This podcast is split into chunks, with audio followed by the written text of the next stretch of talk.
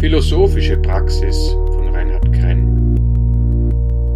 Einladungstext zum philosophischen Spaziergang im Dezember 2022. Liebe SeefahrerInnen des Geistes, wir empfangen dieser Tage wieder mehr Dunkelheit.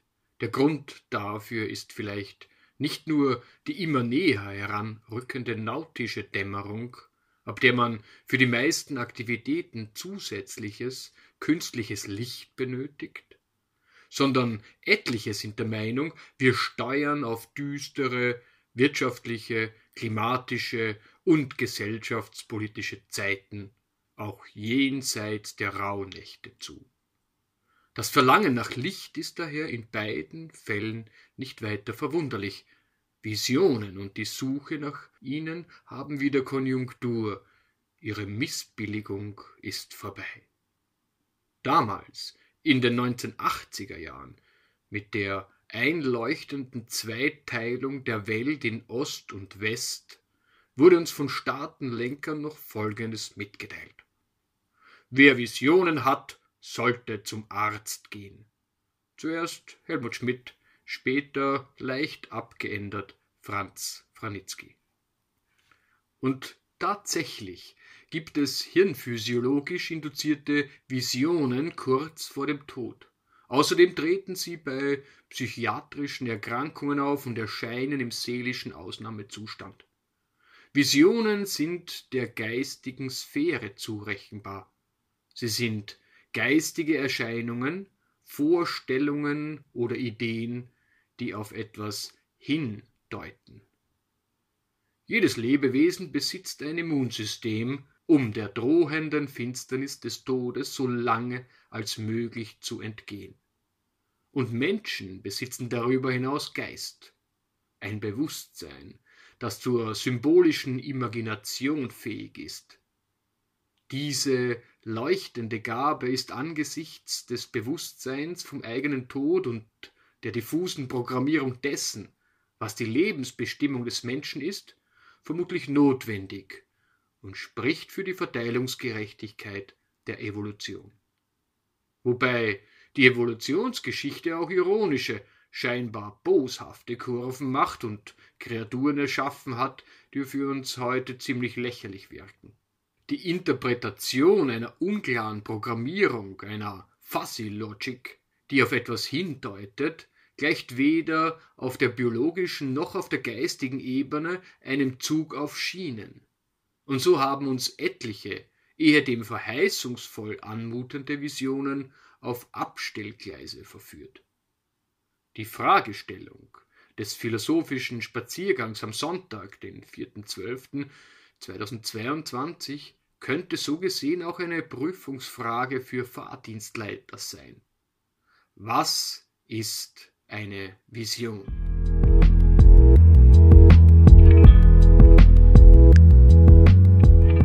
Protokoll des philosophischen Spaziergangs im Dezember 2022 zur Fragestellung Was ist eine Vision?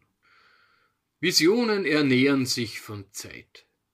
Die TeilnehmerInnen am philosophischen Spaziergang haben ihnen an diesem zweiten Adventssonntag Zeit geschenkt, die Zumutungen des Alltags hinter sich gelassen und über das Phänomen Vision nachgedacht. Jemand berichtete von der Vision einer Brücke über einen breiten Fluss oder Strom, die eine geschäftige, strebsame und wettbewerbsorientierte Stadtbevölkerung mit einer Au verbindet, in der die Menschen geruhsam, harmonisch und im Einklang mit der Natur leben. Ein anderer von einer beruflichen Vision aus der Jugendzeit, die in den letzten fünf Jahrzehnten nur für wenige Tage eine ordentliche Gestalt angenommen habe. Visionen deuten nicht nur auf zukünftige Möglichkeiten hin, sondern erzählen uns auch etwas über die Vergangenheit der Visionärin oder des Visionärs. Herkunft und aktuelle Lebenspraxis des Visionsempfängers sind die Intendanten des imaginären Programmangebots. Der Sender hat zwei Kanäle Kummer und Träume. Wer Kummer hat, sollte nach Visionen und Utopien Ausschau halten und von den Empfehlungen unseres amtierenden Bundeskanzlers Abstand nehmen. Also weder lärmend für ein altbackenes Parteiprogramm werben, noch zu Likör oder Psychopharmaka greifen. Visionäre und Utopisten sind Menschen, die Lust aufs ergebnisoffene Experiment mitbringen. Anstatt sich ängstlich ans Hamsterrad der Betriebsamkeit festzukrallen. Menschen, die Lust auf Kontemplation haben, denn Utopien, Visionen und Zukunftsbilder entstehen in der Stille, aus dem Nichts heraus. Man muss Zeit dazu haben, schreibt Stefan Selke in seinem 2022 erschienenen Buch Wunschland von irdischen Utopien zu Weltraumkolonien. Eine Reise in die Zukunft unserer Gesellschaft. Passend dazu berichtete ein Teilnehmer, dass seine berufliche Vision aus Jugendtagen während seiner Berufslaufbahn nur einmal Gestalt annahm, als der Chef und damit Vorgabe und Kontrolle auf Urlaub sowie Zeit für ein inspirierendes Projekt vorhanden war. Nicht nur Sigmund Freud glaubte daran, dass Träume verborgene seelische Wünsche ausdrücken.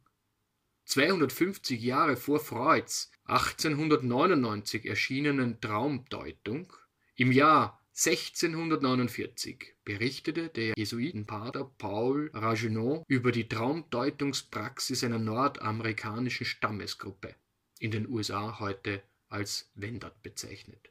Ich zitiere.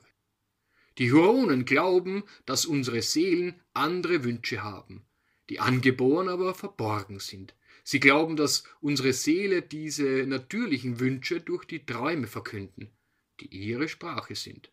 Deshalb ist sie zufrieden, wenn ihre Wünsche erfüllt werden. Werden sie aber nicht erfüllt, wird sie wütend und verweigert ihrem Körper nicht nur das Gute und das Glück, das sie ihm verschaffen wollte, sondern rebelliert auch oft gegen den Körper und verursacht verschiedene Krankheiten und sogar den Tod. Zitat Ende.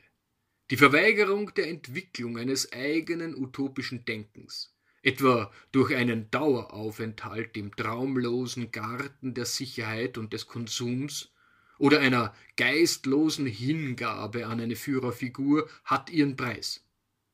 Zumindest die Aufgabe der eigenen Persönlichkeit. Bei den Huronen büßt man obendrein Glück und Gesundheit ein.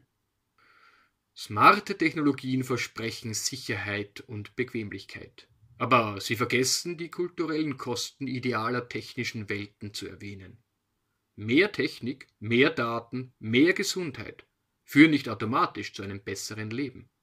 Die Fragestellung, was ist ein gutes und sinnhaftes Leben, hätte die Modellplanspiele der Corona-Maßnahmen zwar verkompliziert, aber ihre Akzeptanz womöglich erhöht. Eine technisch organisierte Lebenszone verspricht ein bequemes, unkompliziertes und vor allem vorhersehbares Leben. SeefahrerInnen des Geistes wissen um die Gefahr in diesen Zonen, denn durch Konfliktarmut entsteht Windstille und Stillstand. In diesen Regionen kann man sich nur mehr von nostalgischen Erinnerungen an springlebendige Zeiten ernähren und auf Windbrisen hoffen, die die Traumfänger über den Betten wieder in Bewegung bringen. Eine Utopie ist Widerstand gegen die Realität der Gegenwart. Sie eröffnet eine dritte Option zwischen dem Unmöglichen und dem Unabwendbaren, schreibt Zelke in seinem oben erwähnten Buch auf Seite 461. Dem Traum kümmert das Unmögliche, auf das er verweist, nicht. Er steht wie ein Wegweiser im Land des Unabwendbaren. Geht der Wegweiser den Weg, auf den er hindeutet? Er muss die Schwierigkeiten auf dem Weg ins unmögliche Wunschland nicht meistern. Das muss der wandernde Mensch bzw. die SeefahrerInnen des Geistes tun. Interessant war, dass eine Teilnehmerin in ihrer Vision der Brücke zwischen Stadt und Au auch eine Wächterfigur mitten auf der Brücke erwähnte.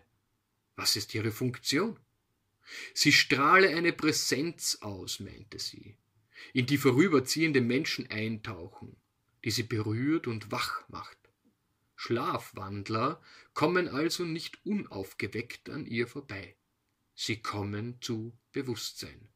Das ist gut so, denn über den Träumern schwebt immer die Fundamentalismusgefahr.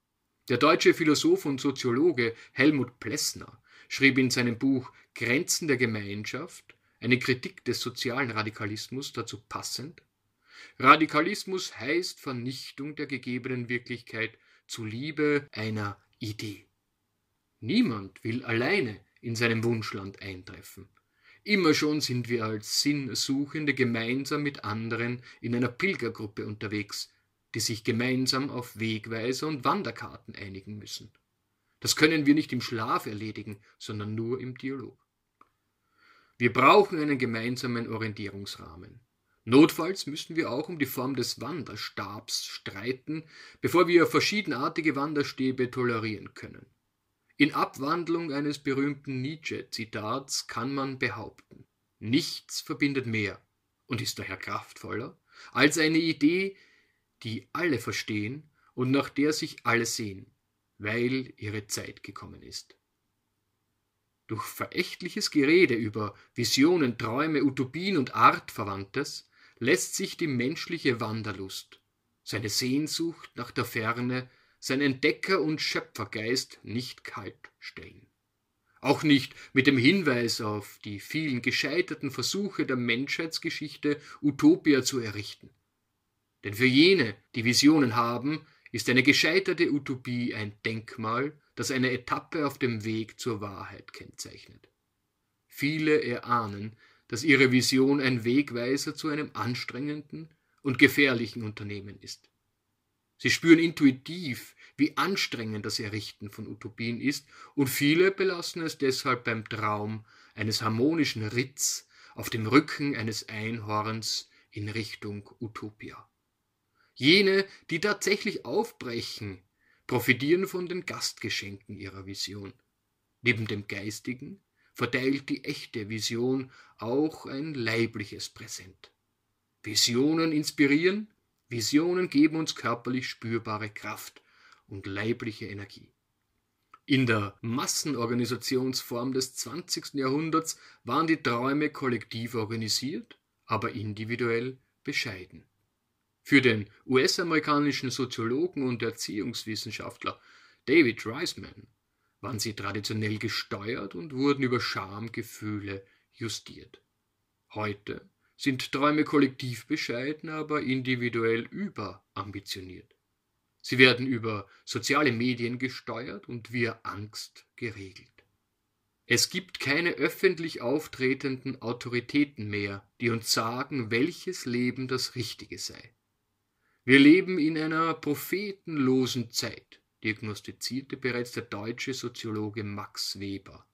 Und Stefan Selke meint, unsere einzige Chance besteht darin, auf das zu reagieren, was uns berührt, anstatt das zu tun, was andere von uns erwarten.